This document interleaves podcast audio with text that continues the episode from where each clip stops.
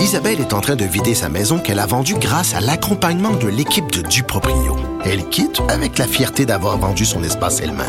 Duproprio, on se dédie à l'espace le plus important de votre vie. Un message d'Espace Proprio, une initiative de Desjardins.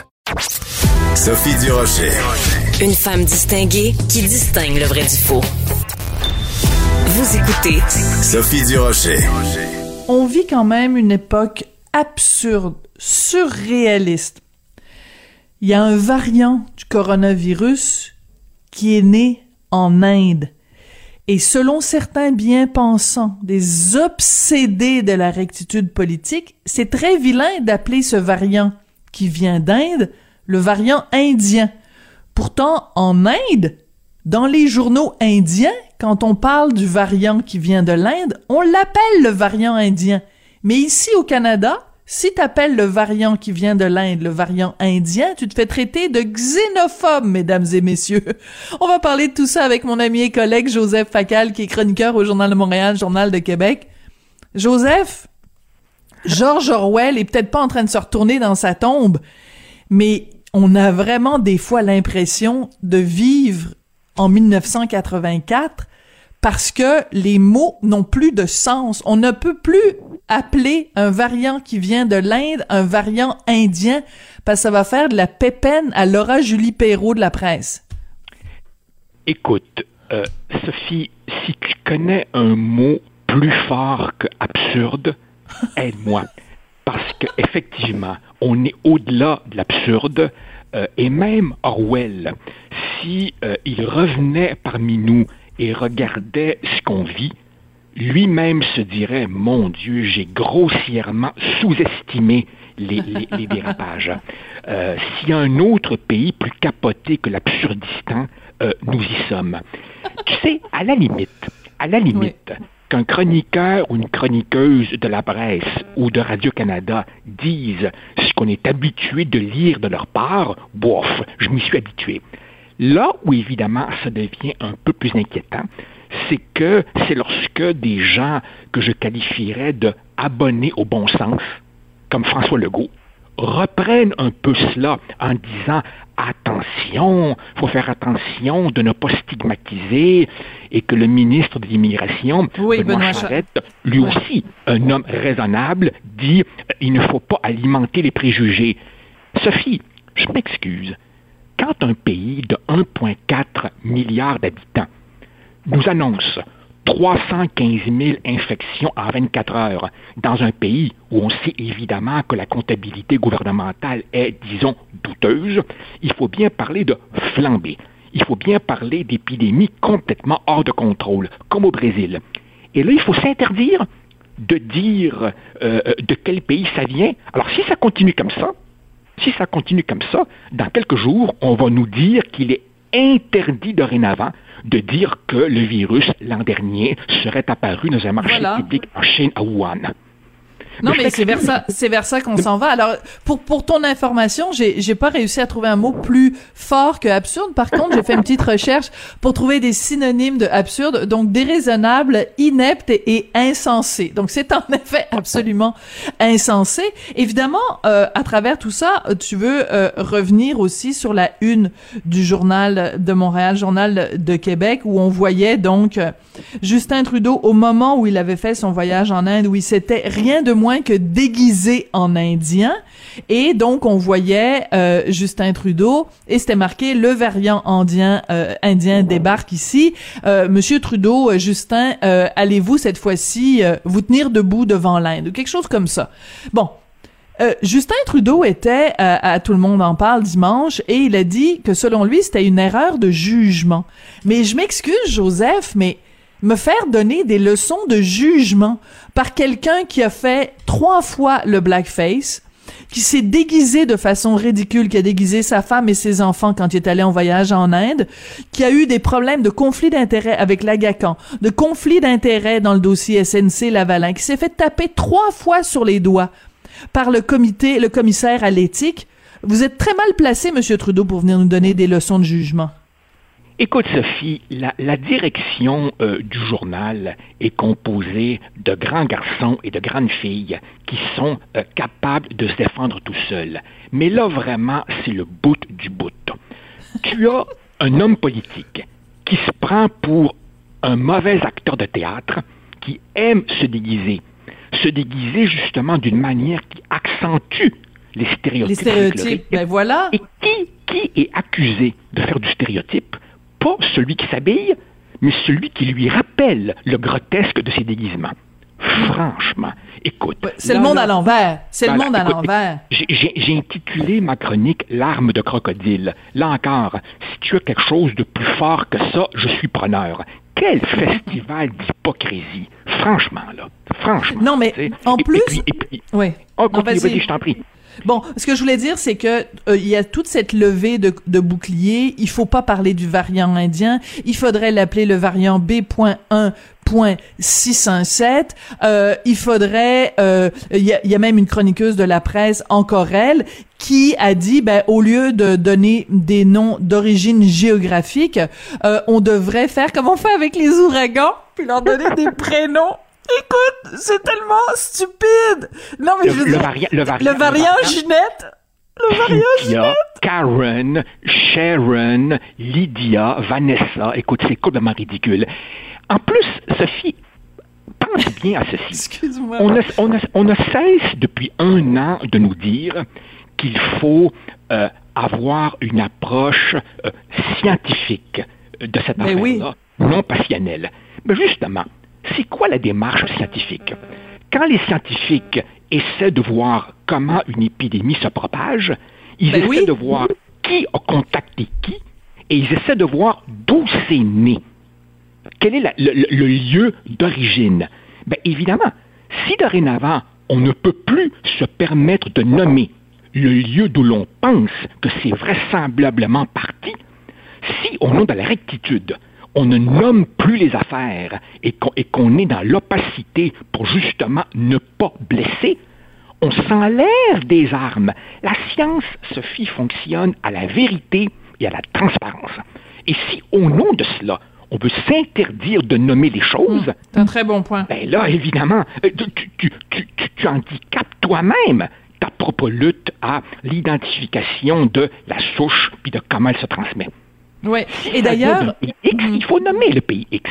Absolument. C'est pas un jugement porté. C'est pas un jugement porté sur les habitants du pays X. Tu vois, dans ma chronique, par exemple, je parlais du Brésil. Alors, je, je- je- au, au rythme où vont les choses, bientôt, on ne pourra plus dire que la gestion de la pandémie est une catastrophe au Brésil, parce que certains y verront une stigmatisation, pour prendre le mot à la mode, de tous les Brésiliens, alors qu'en fait, le vrai responsable, il s'appelle Jair Bolsonaro, c'est le président du. Brésil, et ça n'a rien à voir avec le peuple brésilien, comme ce qui se passe en Inde n'a rien à voir avec le peuple indien. Voilà. Mais euh, c'est- aussi quand on s'empêche de nommer les choses, ça mène aussi, ça peut mener aussi à euh, un déficit d'empathie. Je t'explique. Ce matin, dans le journal, notre collègue euh, Emmanuel Latraverse a pondu une excellente chronique dans laquelle elle dit, ben, si on ne on se trouve dans une drôle de situation parce qu'on veut absolument nous-mêmes se vacciner le plus possible dans, le pays où on habite, mais pendant ce temps-là, il faut aussi faire preuve de solidarité avec l'Inde parce que si l'Inde euh, ne, ne, ne, ne jugule pas ce problème-là d'infection où il y a des gens qui meurent à toutes les cinq minutes, eh ben, on va se retrouver avec une autre variation du variant indien. Donc, si euh, Emmanuel, dans sa chronique de ce matin, ne pouvait pas nommer le variant, ben, je veux dire, elle ne pourrait pas nous alerter à cette solidarité humaine à laquelle on, on, on, on est dû. Parce que si le variant indien continue à muter, ben, demain matin, ça va être un problème chez nous. Mais pour pouvoir, pour pouvoir sensibiliser à ce variant-là, il faut pouvoir le nommer. Donc, Tout ça est absurde, ridicule, et pour reprendre les mots du, du petit Robert, Insensé. Écoute, quand on parle justement de stigmatisation, t'attires notre attention sur vraiment un cas de deux poids, deux mesures. Quand euh, quelqu'un de la gauche fait euh, un, un, parallèle tout à fait odieux avec les pires heures de, de, de l'histoire de l'humanité, on ferme les yeux et on pardonne. Mais quand c'est quelqu'un de droite qui le fait, euh, on, on, sort le fouet et, et, on, et on dénonce. Alors, à quoi tu fais référence dans ta chronique de ce matin? Ben, en fait, je fais référence à un obscur député conservateur fédéral qui ne gagne pas à être nécessairement plus connu. Je crois que son anonymat est tout à fait mérité. Mais évidemment, euh, Twitter, cette arme qui se retourne contre les gens qui tweetent spontanément, a encore fait une nouvelle victime. Alors évidemment, ce, ce pauvre député, je te dirais, surtout coupable de stupidité, a lâché un tweet dans lequel, évidemment, il comparait les mesures de confinement en Ontario à l'internement des Canadiens d'origine japonaise pendant la Seconde Guerre mondiale. C'est évidemment risible et pathétique. Évidemment, on lui est tombé dessus et il s'est excusé. Or, c'est toi-même, Sophie, oui. qui, avec moi, il y a à peu près deux, trois semaines, on avait jasé mm-hmm. du fait que lors du congrès du NPD, une motion encore une fois, faisant l'équivalent entre l'internement des Canadiens d'origine japonaise et cette fois la loi 21, avait été amenée par euh, des militants du NPD. Évidemment, euh, euh, la direction du NPD a manœuvré pour la retirer, mais Jack Mitzing ne s'est pas excusé, Alexandre Boulris ne s'est pas expliqué, et je n'ai pas vu beaucoup de déchirage de chemise sur ce rapprochement odieux. Ça me donne l'impression donc, que quand tu te drapes dans euh, la, vertu et la morale, tu as une beaucoup plus grande marge de manœuvre pour faire quoi? Pour stigmatiser du monde. Car encore une fois, ici, le message, c'est que si vous appuyez la loi 21 sur la laïcité, vous êtes dans le camp des odieux. Qu'est-ce que c'est ça si c'est pas une stigmatisation? Ah, mais si c'est fait évidemment au nom du multiculturalisme canadien, là, évidemment, tu as droit, euh, ben, tu as droit à le dire sans te faire taper sur les doigts. Ouais. Alors dans la catégorie justement euh, deux poids deux mesures, il y a un, journaliste qui a, beaucoup la cote du côté euh, anglophone et même il se trouve euh, des gens du côté francophone pour le trouver. Ah, oh, il est donc sympathique. C'est Christopher Curtis quand la décision est tombée sur la loi 21, le jugement Blanchard. Il a écrit à propos de la loi 21 que c'était donc la laïcité telle qu'elle est pratiquée au Québec est inspirée de la France et donc, euh, et il a fait un lien avec avec euh, Le Pen en disant que ça, ça datait de, euh, de du père euh, donc Jean-Marie Le Pen. Alors j'ai été obligée de lui donner une petite leçon d'histoire en lui rappelant que euh, donc ça, la loi sur la laïcité en France remontait à 1905 et en plus lui l'a qualifié de catho-laïcité, ce qui est complètement ridicule parce qu'au contraire en 1905 c'était pour de faire une différence entre l'État et les curés qui à l'époque étaient évidemment des curés catholiques. Il n'y avait pas d'imams beaucoup qui se promenaient dans les rues de, de, de Paris. Donc, c'est quand tu es euh, euh, euh, du, bon côté de l'histoire, tu peux faire des parallèles entre la loi 21 et Jean-Marie Le Pen. Ça, il y a aucun problème. Mais si quelqu'un avait fait une comparaison de l'autre bord, ben on se serait fait taper sur les doigts. Je veux dire, tous les coups sont permis quand il s'agit de dire que le Québec c'est une gang de xénophobes. Mais Sophie, regarde dans notre propre cours. Euh, Alexandre Boulris du NPD euh, n'a rien trouvé à dire quand un de ses collègues a applaudi aux propos d'Amir Attaran. Manon Massé, dont le parti passe son temps à euh, donner des leçons de morale aux autres, tolère dans ses propres rangs une cellule qui s'appelle le Comité ah, oui. des coloniales. Des coloniales. membres, voilà, dont beaucoup de membres ont applaudi aux propos d'Amir Attaran. Et évidemment, Comment on a justifié ça au nom de la diversité d'opinions? Eh bien, le pauvre député Sweet, conservateur dont je parlais il y a un instant, sa niaiserie, il n'a pas pu la faire passer sous le coup de la diversité d'opinions. Autrement dit, je trouve qu'on a l'indignation à géométrie variable et à morale élastique dans, dans une certaine gauche bien pensante québécoise et canadienne.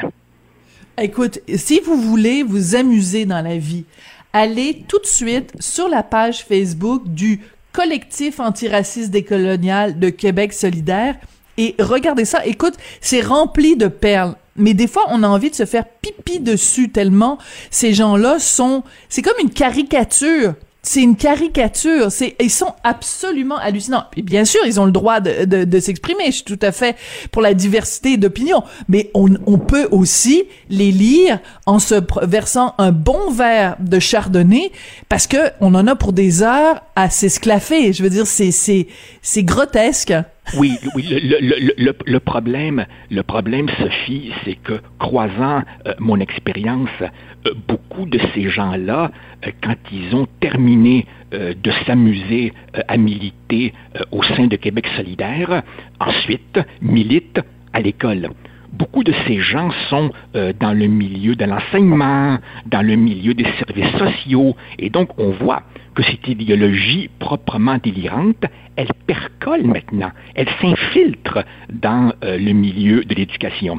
Toi et moi, il y a quelques jours, euh, avions parlé de certains affichages de postes proprement délirants où l'on oui. dit quels sont dorénavant les critères d'embauche à l'université. Mais il faut voir en dessous de ça les, les, les séances de, rééducation du personnel pour s'assurer qu'il passe correctement, la manière dont certaines œuvres sont supprimées, la manière dont les plans de cours sont réécrits pour justement euh, rentrer dans la tête des jeunes euh, cette, cette nouvelle idéologie euh, accusatrice et culpabilisatrice. Donc il y a un côté proprement loufoque, absolument, mais qui devient nettement moins loufoque quand tu te dis qu'est-ce que ça va donner une génération d'écoliers auxquels on aura lavé le cerveau avec ces sornettes-là pendant des années? Oui. Ben écoute, euh, je, je... Ça fait plusieurs ben, fois, je te le dis, hein. Je sais pas mon oui. fils quand il va aller à l'université où il va aller. Je, je, je, je, c'est seulement dans cinq ans, puis déjà j'en ai des sueurs froides. Écoute, Sophie, à, à, à, mon humble avis, à mon humble avis, il y a deux hypothèses. Oui, rapidement parce que on est déjà okay. arrivé à la fin de ta chronique, mais okay. vas-y, je te donne, je te ouais, donne une ne, minute ne, de plus. Ok, ok. Ne me demande pas laquelle des deux est la vraie.